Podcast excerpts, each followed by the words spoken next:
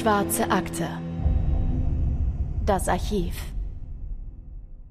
Willkommen zurück zur Schwarzen Akte. Mein Name ist Christopher. Und meiner ist Anne. Ich habe jetzt gedacht, dass du das nochmal sagst, weil du das oft sagst, aber ich stelle mich auch gern selbst vor. Hallo. Der heutige Fall, den wir euch heute vorstellen werden, der wurde uns von einem, ich würde mal sagen, Ehrenhörer näher gebracht und äh, vorgestellt. Und wir haben gedacht, den finden wir so gut, wir müssen euch diesen Fall heute auch erzählen. Und wenn ich sage, er wurde uns näher gebracht, dieser Fall, dann ist die eigentliche Wahrheit Anne. Anne, erzähl kurz, wer hat dir von diesem Fall heute erzählt? ja, das Wort Ehrenhörer wird Ihnen bestimmt freuen. Wir sagen, ähm, int oh Gott, intern, äh, familiär sagen wir immer so Akte Ultra, wozu ein paar Leute aus meiner Familie und meinem Freundeskreis gehören. Aber von dem Fall hat mir mein Papa erzählt ich glaube, das war Weihnachten. Da saßen wir dann zusammen äh, auf der Couch und haben uns irgendwas angeschaut. Und dann meinte er so, hey, hast du schon mal von dem und dem Fall gehört? Und äh, kannte ich vorher gar nicht. Äh, deswegen fand ich das total spannend, äh, was er mir darüber erzählt hat. Und ich fand den Fall so spannend, dass ich mir gedacht habe, hey, den müssen wir doch mal in der schwarzen Akte besprechen. Und äh, lass uns gar nicht lang drum herum reden, Christopher. Lass uns direkt einsteigen in den heutigen Fall. Der Fall, über den wir heute sprechen, geschieht in der Stadt Halle-Neustadt am 15. Januar 1981. Der siebenjährige Lars verschwindet spurlos. Zwei Wochen später wird seine Leiche in einem Koffer entdeckt. Allerdings fehlt vom Täter jede Spur. Naja, oder zumindest fast jede. Denn in dem Koffer werden Zeitungen mit teilweise ausgefüllten Kreuzworträtseln entdeckt. Den Ermittlern bleibt nur diese eine Hoffnung und nur diese eine Spur. Sie wissen, wenn sie die Person finden, die die Kreuzworträtsel ausgefüllt hat, dann führt sie diese Spur zum Mörder des kleinen Lars. Wir machen jetzt eine Zeitreise zum 15. Januar 1981. Das war ein Donnerstag und es ist mitten im Winter. Es liegt also Schnee und ein eisiger Wind pfeift durch die Häuserschluchten von Halle Neustadt. Lars Benze ist ein ganz normaler Junge, der gerade von der Schule nach Hause gekommen ist, denn er besucht die erste Klasse, das heißt, er lernt gerade lesen und schreiben und er freut sich auf ein bisschen Abwechslung nach einem langen Schultag. Er verabredet sich im nahegelegenen Stadtzentrum namens Treff mit ein paar Kumpels. Da gibt's nämlich neben ein paar Läden und Freizeitangeboten für Kinder und Jugendliche auch ein großes Kino. Und dort wollen sich die Jungs den Kinofilm Däumelinchen anschauen. Das ist zwar kein Hollywood-Blockbuster, aber Filme aus den USA wurden in der DDR ja jetzt eh nicht so unbedingt gezeigt. Und im Fernsehen gibt es nur das offizielle Staatsprogramm und unsere heutigen Alltagsbegleiter wie Smartphones, Tablets oder Streamingdienste sind ja noch Zukunftsmusik, gab's alles noch nicht. Der Film Däumelinchen hingegen ist eine willkommene Abwechslung im Alltag der Schüler.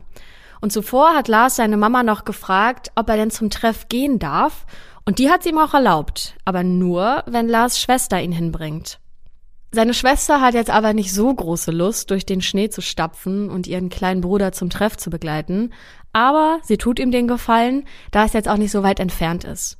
Das Stadtteilzentrum befindet sich nämlich nur 600 Meter von der Wohnung der Familie Benze entfernt und die beiden ziehen sich also ihre dicken Winterjacken an und ihre gefütterten Stiefel und machen sich auf den Weg. Als sie kurz vor dem Treff sind, verabschieden sich die Geschwister schon voneinander und die Schwester läuft zurück zur Wohnung, denn sie hat gar keinen Bock, noch länger in der Kälte zu sein und ist froh, diesem kalten Ostwind zu entkommen. Lars ist in die entgegengesetzte Richtung unterwegs und steuert geradewegs auf das Stadtteilzentrum zu. Doch dort wird er nie ankommen. Was ihr über Halle Neustadt wissen müsst, ist, dass es eine Planstadt ist. Das heißt, die wurde aus dem Boden gestampft, die wurde auf dem Reißbrett geplant und dann genauso aufgebaut. Deswegen wird sie auch ein bisschen abwertend als Retortenstadt bezeichnet. In Halle Neustadt sollen Menschen wohnen, die in neu gebauten Chemiefabriken arbeiten. Das heißt, Halle Neustadt besteht fast ausschließlich aus Plattenbauten, die insgesamt acht verschiedene Wohnkomplexe bilden. Also wenn man das einmal so zusammenfassen will, das ist ähm, ja so Betonriesen, die in der Gegend stehen. Mit Sicherheit nicht besonders schön, aber halt eben im damaligen Stil ähm, schnell hochgezogen, damit möglichst viele Menschen dort wohnen können. Immerhin befindet sich viel Grün zwischen den Blöcken. Also es gibt viele Parks, es gibt ein paar Seen. Für die Jungs ist vor allem ein alter Steinbruch sehr spannend. Es gibt Schwimmbäder und natürlich zahlreiche Sportvereine. Am Anfang haben in dieser Stadt die meisten Straßen nicht mal einen Namen. Die einzelnen Wohnblöcke werden einfach durchnummeriert. was heute viele Leute als architektonische Bausünde der 60er und 70er Jahre betrachten, war damals in der DDR hingegen sehr begehrt, denn die Leute rissen sich geradezu um eine Wohnung im Plattenbau, denn diese Wohnungen waren ja meistens sehr modern, komfortabel und sogar meist noch billiger als alte Bestandswohnungen, die man aufwendig selbst mit Kohleöfen heizen musste. Die Plattenbauten verfügten bereits über Fernwärme, was das Heizen der Wohnung ja sehr einfach und bequem machte. Und die meisten dieser Häuser hatten sogar einen Fahrstuhl oder Balkone, damit sich die arbeitende Bevölkerung nach Feierabend dort erholen konnte und auch neue Kräfte sammeln konnte. Das galt vor allem für Halle Neustadt, wo Arbeiter in einem Dreischichtsystem in diesen Chemiefabriken schufteten und nach der Wende wurden zahlreiche Plattenbauten jedoch abgerissen, da nur noch sehr wenig Bedarf an so viel Wohnraum vorhanden war, nachdem die Chemieindustrie dann den Bach runterging. Jetzt haben wir euch ein Stückchen DDR-Leben vorgestellt, wie es da architektonisch aussah und wie das Leben sich damals angefühlt hat. Aber jetzt zurück zum 15. Januar 1981. Da warten Lars Freunde nämlich schon auf ihn vor dem Kino und sie wundern sich, dass Lars nicht auftaucht. Denn normalerweise ist der Siebenjährige immer zuverlässig und er versetzt seine Freunde einfach nicht. Die müssen nicht auf ihn warten. Aber sie wissen auch nicht, was sie machen sollen. Es gibt ja noch keine Handys und sie wissen nicht, wie sie Lars erreichen können. Das heißt, diese Freunde gehen erstmal wie geplant in den Film und dann gehen sie durch den Schnee zu Block 483. In diesem Block 483 wohnt Lars mit seinen Eltern und auch der älteren Schwester. Die Jungs klingeln bei den Bensons im ersten Stock und die Mutter öffnet die Tür und ist natürlich überrascht, als die Kumpels fragen, wo Lars ist. Denn sie geht ja davon aus, dass Lars mit den Jungs im Kino war. Ihre Blicke werden immer besorgter, als die Schüler berichten, dass Lars nicht beim verabredeten Treffpunkt erschienen ist. Die Mutter sieht erstmal in Lars Zimmer nach, aber das ist leer. Sie fragt dann ihre Tochter, ob sie denn Lars nicht zum Treff gebracht hätte, und die Tochter erzählt, dass die beiden gemeinsam in Richtung Stadtteilzentrum gegangen sind und sich dann aber hundert Meter vor dem Eingang verabschiedet haben. Ab diesem Punkt hat dann aber niemand mehr Lars gesehen. Und ihr könnt euch jetzt sicherlich vorstellen, dass Lars Mutter sich riesige Sorgen um ihr Kind gemacht hat. Und in ihrem Inneren machen sich diverse Gefühle breit.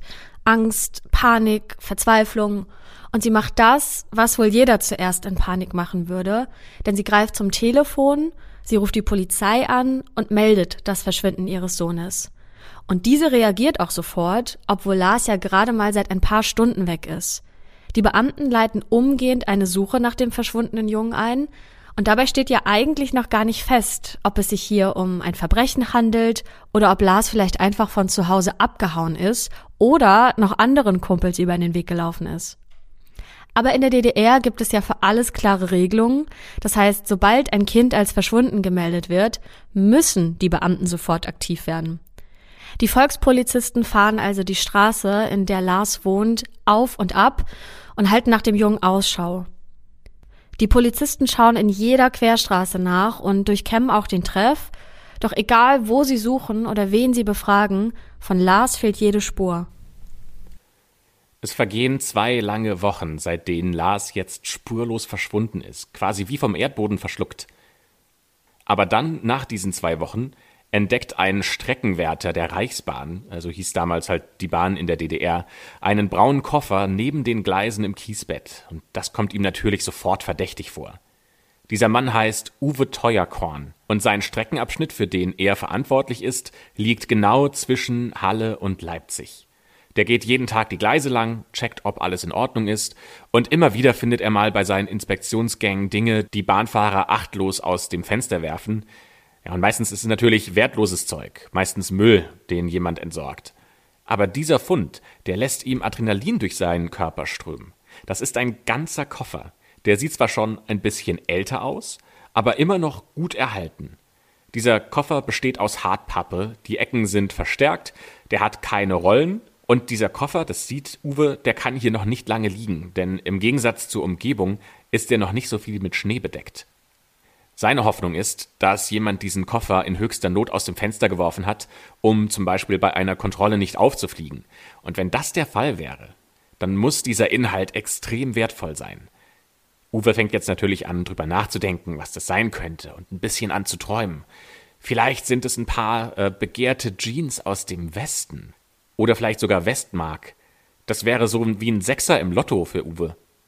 Er beschließt, dass er diesen Fund behalten möchte, falls der wertvoll sein sollte.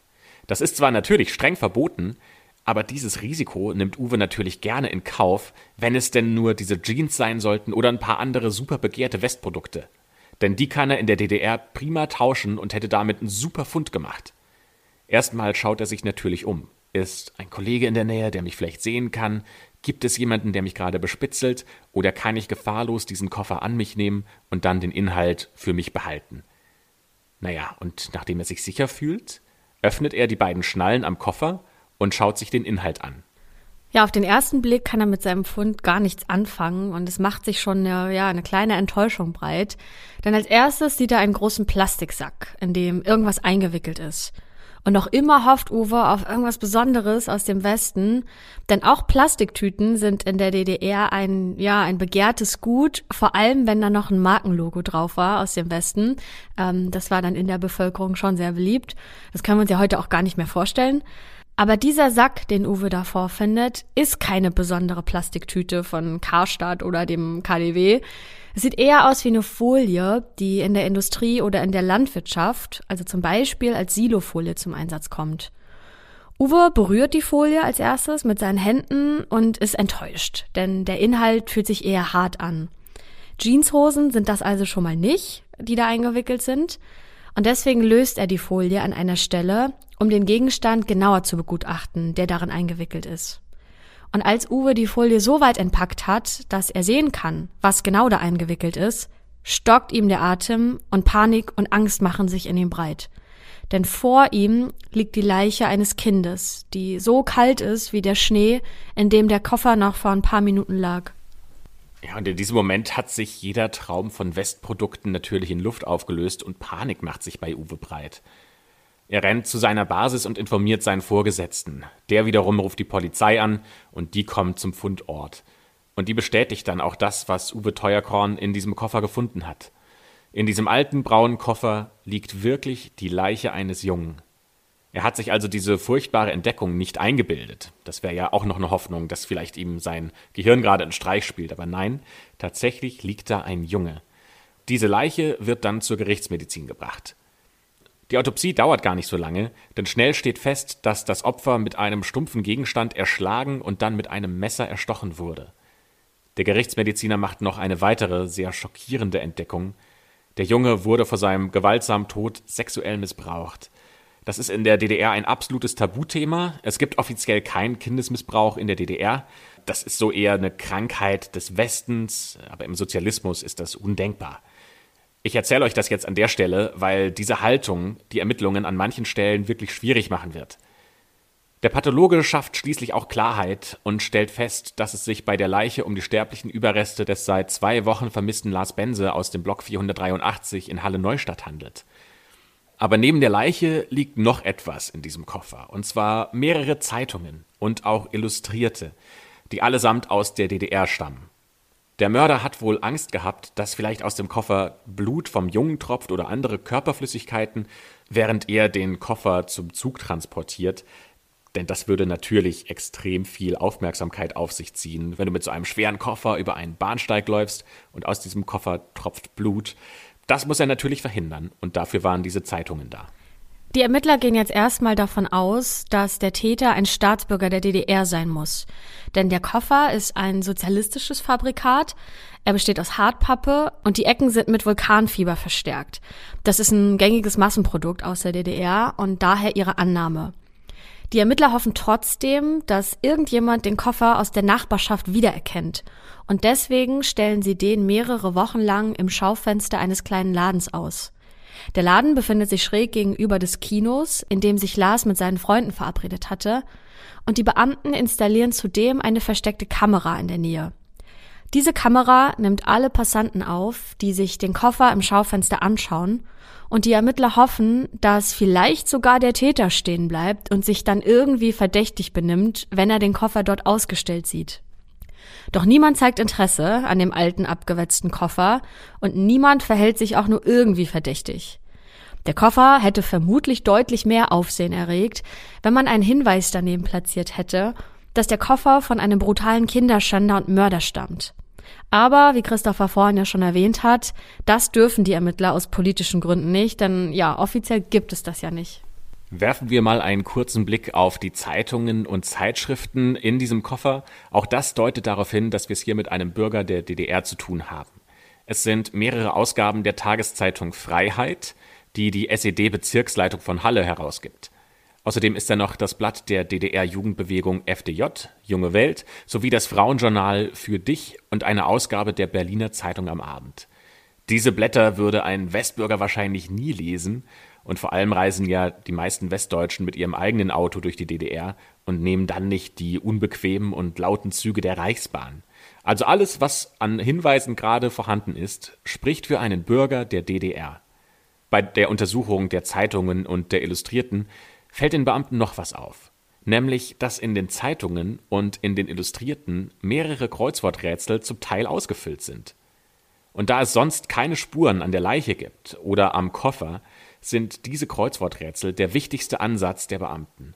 Die sind davon überzeugt, wenn sie die Person finden, die die Kreuzworträtsel gelöst hat, dann wissen sie auch, wer der Täter ist oder können zumindest weitere Hinweise darauf finden. Und so nimmt eines der aufwendigsten Ermittlungsverfahren in der Geschichte der DDR seinen Lauf. Ja, zunächst wird also erstmal die Schrift der Kreuzworträtsel genauer untersucht und bei der Analyse werden die charakteristischen Eigenschaften und Muster einer Handschrift herausgearbeitet. Graphologen und Kriminalpsychologen kommen dann zum Schluss, dass eine Frau mittleren Alters diese Kreuzworträtsel ausgefüllt haben muss. Aber ist diese Frau auch die Täterin? Das hat sich die Polizei gefragt und vermutet, dass das eher unwahrscheinlich ist. Denn es kommt nur äußerst selten vor oder ist zumindest nur selten bekannt, dass eine Frau ein Kind aus sexuellen Motiven tötet. Das nächste Argument, warum die Ermittler eine Frau als Täterin ausschließen, klingt etwas absurd, ähm, denn sie glauben nicht, dass eine Frau in der Lage wäre, den schweren Koffer allein die weite Strecke über den Bahnhof zu schleppen. Der Koffer hat ja keine Rollen und muss deswegen am Griff getragen werden. Und das reicht anscheinend für die Beamten aus, die Frau, die die Kreuzworträtsel ausgefüllt haben muss, als Täterin auszuschließen, weil sie sie als zu schwach erachten. Aber sie könnte den wahren Täter kennen. Vielleicht ist sie ja sogar die Komplizin des Mörders. Die Ermittler jedenfalls setzen jetzt alles daran, die Urheberin dieser ausgefüllten Rätsel zu finden. Deswegen befragen sie 93.578 Menschen, ob sie ihre Schriftprobe abgeben könnten. Die Polizisten ziehen von Block zu Block, von Tür zu Tür, klingeln überall und fordern alle Bewohner auf, einen vorgefertigten Text zu schreiben. Die Volkspolizisten diktieren jedem den gleichen Satz. Der muss in Versalien, also in großen Druckbuchstaben geschrieben werden, und dieser Satz lautet ein zweitägiges Kolloquium, das am Dienstag in Berlin begann, befasst sich mit Karl Friedrich Schinkels Werk und dessen Bedeutung für die DDR. Den Bewohnern von Halle Neustadt erschließt sich dieser Sinn natürlich erstmal nicht, denn die wissen ja noch gar nicht, dass es da diesen Mord gab und dass diese Kreuzworträtsel eine Rolle spielen. Und die Polizei darf ja auch nicht sagen, warum sie diese Schriftproben benötigt. Das geschieht alles erstmal freiwillig.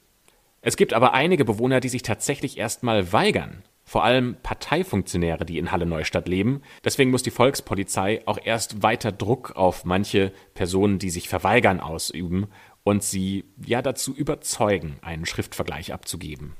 Im Gegensatz zu den Bewohnern von Halle Neustadt wissen die Schriftanalysten natürlich genau, wofür diese Schriftproben gut sind.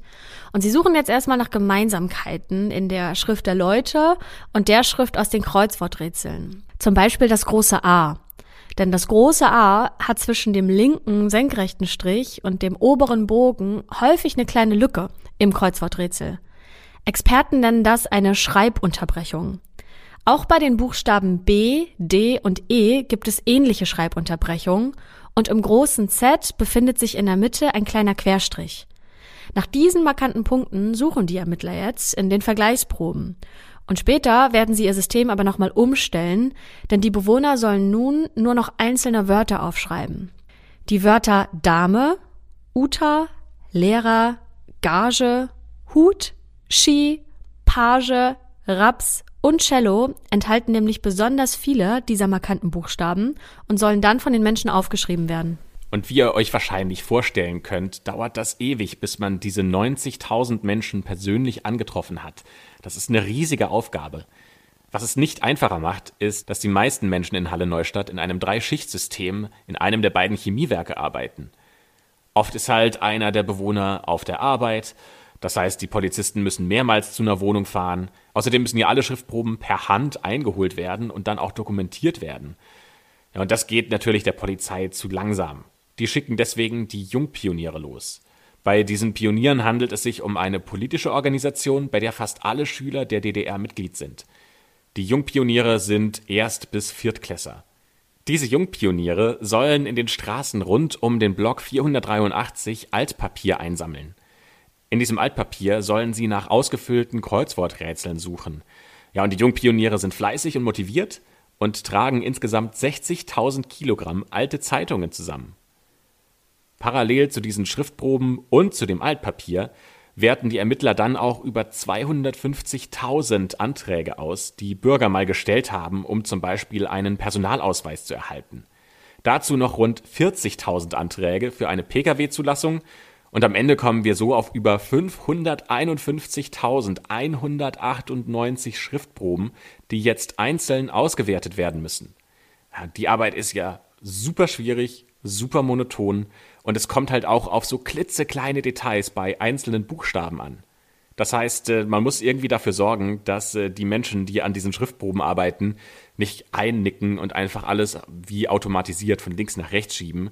Deswegen haben die Vorgesetzten eine Idee, die jubeln nämlich den Schriftanalysten gelegentlich eine Schriftprobe unter, die genau der gesuchten Schrift entspricht, um zum einen natürlich zu kontrollieren, ob die es richtig machen, aber auch um ihnen immer mal wieder so ein Erfolgserlebnis ähm, ja, mitzugeben. Ja, ich glaube, es wird schon deutlich, dass das wirklich eine super aufwendige Ermittlung ist, vor der Sie da stehen. Und stellt euch das bitte noch mal ganz kurz bildlich vor. Über eine halbe Million Schriftproben müssen Buchstabe für Buchstabe ausgewertet werden. Und, das darf man ja nicht vergessen, alles ohne Computer oder eine Software, die die Schriftproben automatisch vergleichen kann. Also alles händische Arbeit. Und leider weiß man heute auch nicht mehr, wie viele Leute genau damals an den Auswertungen beteiligt waren. Sogar der Geheimdienst der DDR, die Stasi, unterstützte damals bei den Ermittlungen, indem sie sich Personalakten verschiedener Betriebe vornahmen und auch dort nach Auffälligkeiten und Gemeinsamkeiten suchten. Immerhin werden im Zuge der Ermittlungen als, ja, nennen wir es jetzt mal Nebeneffekt, 16 andere kleinere Straftaten, wie zum Beispiel Unterschlagungen oder Diebstähle aufgeklärt doch die Polizisten sollen ihre Zeit nicht mit solchen Kleindelikten verschwenden, und so erteilt der Bezirksdirektor der Volkspolizei die Anweisung, dass sich die Mordkommission ausschließlich auf den Fall des kleinen Lars konzentrieren soll. Bei allen anderen Vergehen sollen sie großzügig ein Auge zudrücken, und das ist ja eigentlich völlig untypisch für die DDR, wo jede noch so kleine Verfehlung eigentlich akribisch dokumentiert wird. Daran kann man schon ganz gut erkennen, unter welchem Druck die Ermittler damals standen, endlich Ergebnisse zu liefern. Weil es immer noch keine Übereinstimmung der Handschriften gibt, schaltet die Volkspolizei dann sogar ein eigenes Kreuzworträtsel in der Zeitung Freiheit. Ein Exemplar dieser Regionalzeitung wird ja in dem Koffer sichergestellt und sie loben sogar einen Gewinn aus von 10 Ostmark, um möglichst viele Menschen zur Teilnahme am Preisausschreiben zu bewegen. Die Ermittler lassen sich sogar Schriftproben von Verstorbenen aushändigen, weil vielleicht ist ja der Täter in der Zwischenzeit verstorben. Und sie beauftragen Kollegen, sich Vergleichsschriften von Leuten zu besorgen, die in Halle Neustadt gemeldet sind, aber woanders arbeiten. Werbung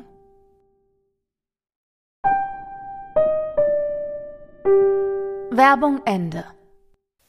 Im November 1981 also zehn Monate nach dem Mord an Lars und der ganzen Arbeit mit den Schriftproben erhalten die Polizisten in Halle Neustadt ein Schreiben ihrer Kollegen aus dem Ostseebad Dierhagen, das liegt in Mecklenburg-Vorpommern. Die Kollegen haben eine Schriftprobe genommen von einer Kellnerin, die als Saisonkraft in einem Strandcafé arbeitet, aber sonst mit ihrer 18-jährigen Tochter in einem Plattenbau in Halle Neustadt wohnt. Genauer gesagt im Block 398 also nicht mal 400 Meter von dem Block entfernt, in dem der kleine Lars bis zu seiner Ermordung gelebt hat. Die Fahnder können ihr Glück wirklich kaum fassen, denn die Schriftprobe ist eindeutig identisch mit der Handschrift aus den Kreuzworträtseln. Endlich hat sich einer der vermutlich aufwendigsten Schriftvergleiche in der Geschichte gelohnt. Zumindest hoffen das die Fahnder. Doch sie werden leider bitter enttäuscht, denn die Kellnerin war zum Zeitpunkt der Tat in Dierhagen, also in Mecklenburg-Vorpommern, und scheidet demnach als Täterin aus. Gleichzeitig überrascht das die Polizisten auch nicht, denn sie gehen ja ohnehin von einem männlichen Täter aus. Doch was ist das für eine Verbindung zwischen der Strandcafé-Bedienung und dem Täter? Gibt es eine? Und wenn ja, welche? In ihrer ersten Vernehmung wird der Kellnerin der braune Koffer gezeigt. Und siehe da, sie erkennt ihn. Der stammt noch dazu aus ihrer eigenen Wohnung und sie wird daraufhin gefragt, wer ihn denn benutzt haben könnte, um die Leiche von Lars zu entsorgen. Darauf hat die Frau aber keine Antwort und sagt, dass ihre 18-jährige Tochter Kerstin im Januar mit ihrem gleichaltrigen Freund Matthias in ihrer Wohnung gelebt hat und seitdem hat sie den Koffer nicht mehr gesehen, geschweige denn an ihn gedacht. Das lässt natürlich das Ermittlerteam aufhorchen. Da gibt es einen jungen, kräftigen Mann, der ist 18 Jahre alt, der wohnt in der Nähe des Tatorts und der passt perfekt ins Täterprofil. Allerdings lebt Matthias gerade nicht mehr in Halle Neustadt.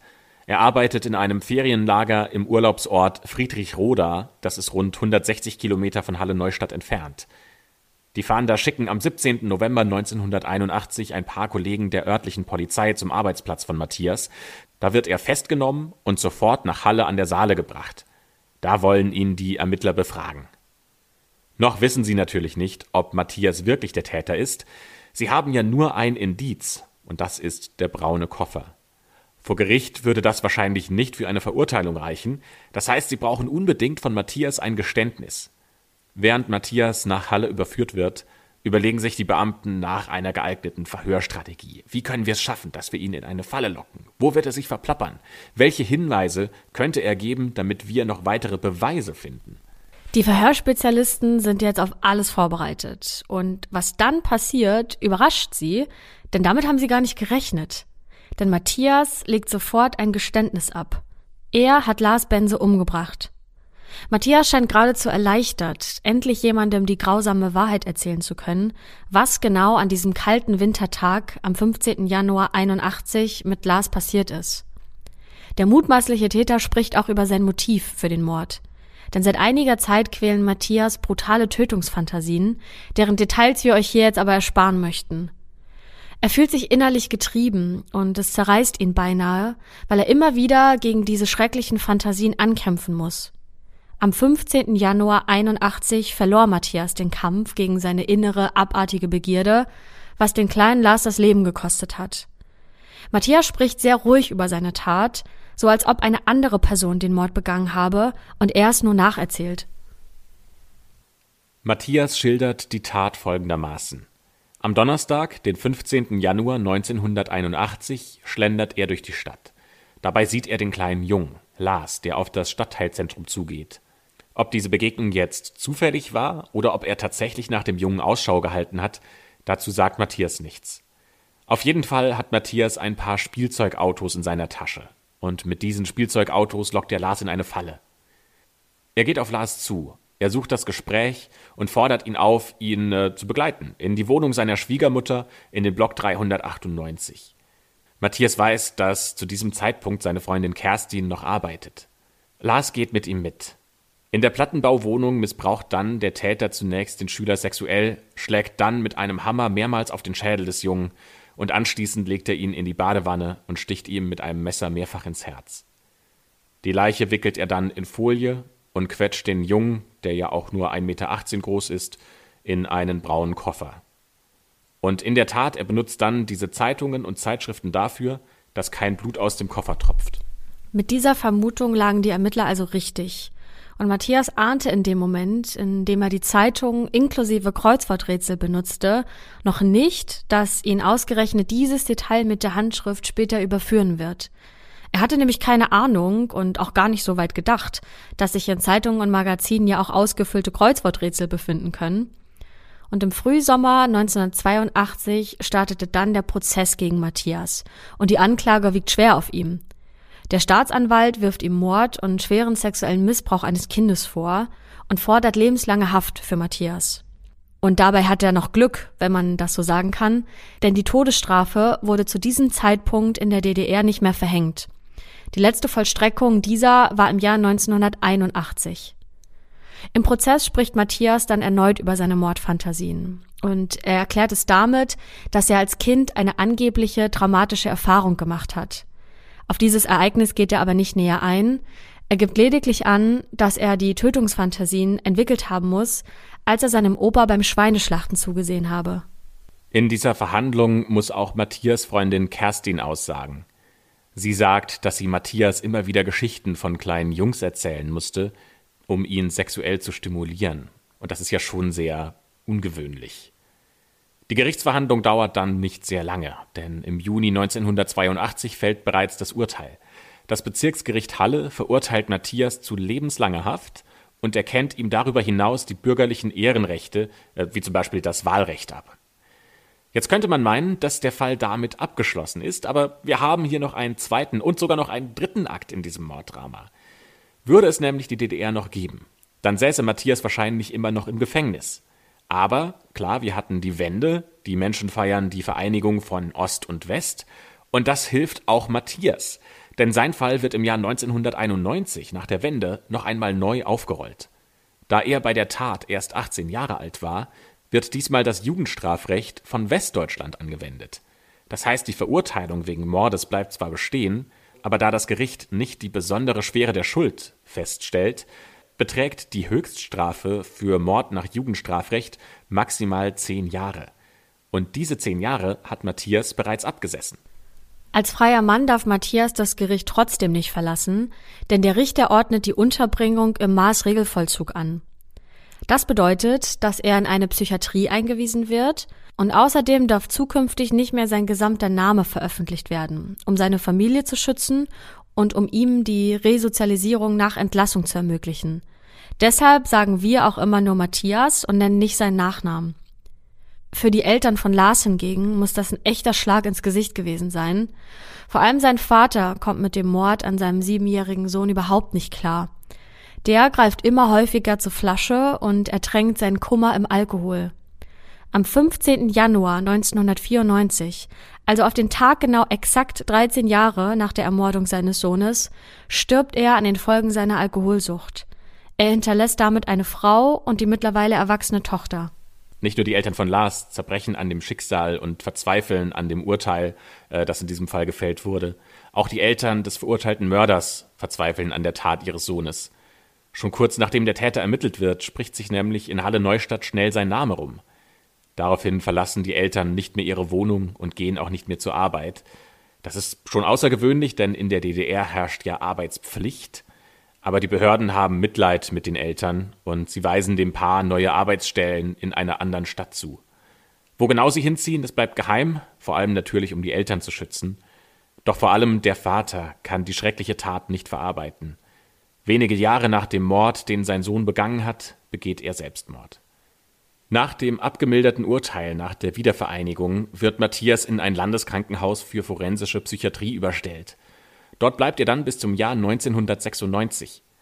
Anschließend darf er sich in einem Projekt für betreutes Wohnen bewähren und nach drei Jahren wird er im Jahr 1999 schließlich endgültig entlassen. Er zieht mit einer neuen Freundin und deren Sohn nach Magdeburg.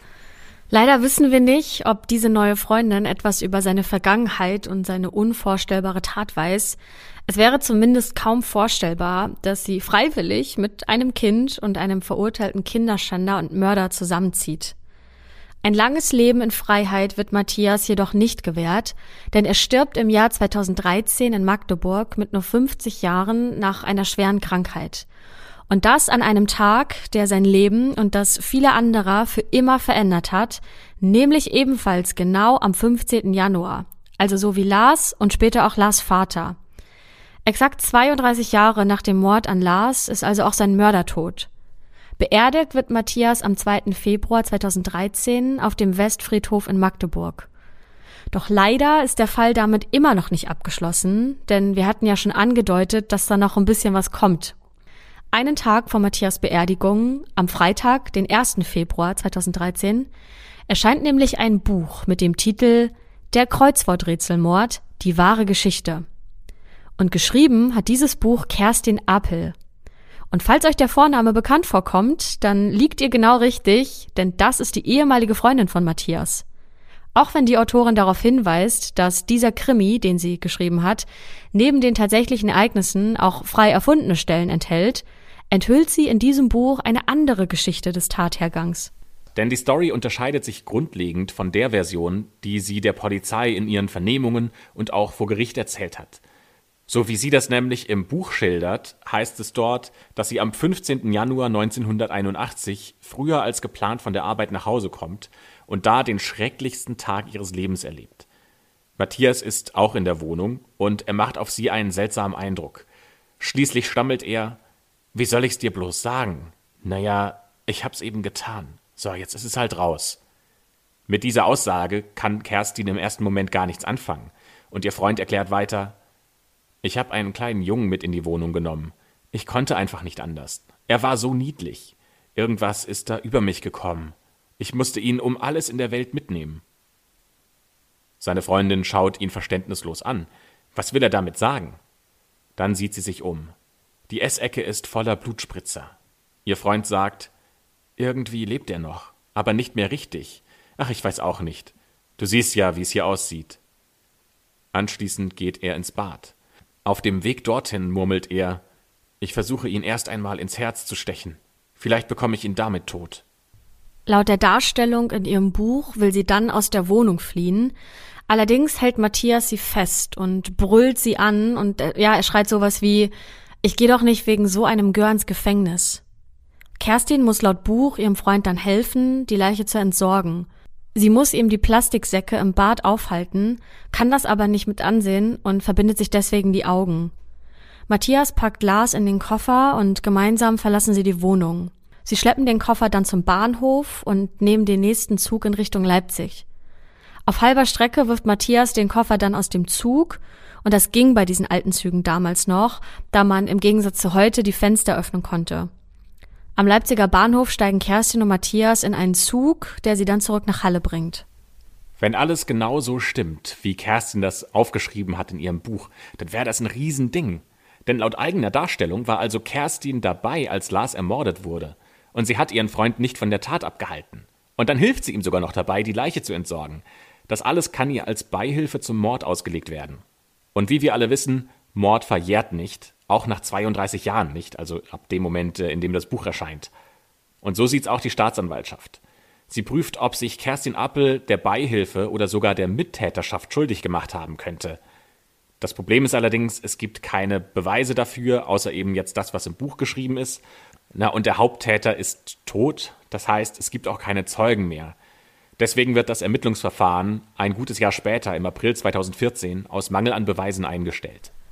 Bis heute ist unklar, ob Kerstin sich wirklich der Beihilfe oder der Mittäterschaft schuldig gemacht hat oder ob sie das alles nur geschrieben hat, um den Verkauf ihres Buchs anzukurbeln und um die traurige Geschichte noch brisanter zu machen.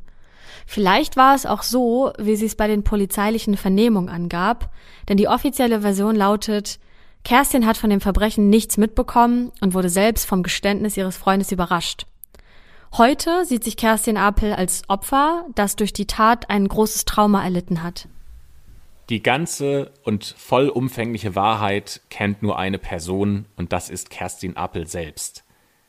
Ja, der heutige Fall umfasst also nicht nur die traurige Geschichte um den kleinen Lars und auch die Familientragödien, die damit einhergehen, sondern auch eine der aufwendigsten Fahndungen in der Kriminalgeschichte der DDR. Bis heute gilt der Kreuzworträtselmord als der Kriminalfall mit der größten Auswertung von Schriftproben und das sogar weltweit. Das war der Fall von Lars Bense und dem Kreuzworträtselmord. Vielleicht habt ihr, weil ihr alt genug seid und weil ihr vielleicht zu der Zeit auch in der DDR gelebt habt, Live-Erfahrungen damit machen können. Ihr habt äh, vielleicht irgendwo in der Zeitung darüber gelesen oder ihr habt von Nachbarn etwas gehört und äh, ihr wisst, als das, was wir euch hier erzählen konnten.